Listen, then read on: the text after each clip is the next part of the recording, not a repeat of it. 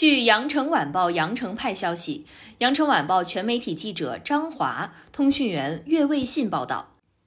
记者从广东省卫健委获悉，一月七号零至二十四时，全省新增本土确诊病例两例，均为深圳报告；全省新增境外输入确诊病例七例，均为广州报告。三例来自美国，两例来自加拿大，其余两例分别来自澳大利亚和沙特阿拉伯。新增境外输入无症状感染者两例，均为广州报告，分别来自美国和塔吉克斯坦。新增出院六例，目前在院一百四十六例。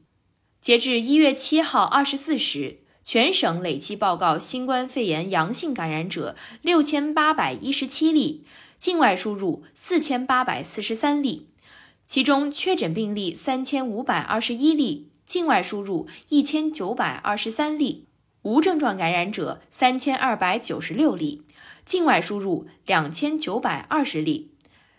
感谢收听羊城晚报广东头条，我是主播于彤颖。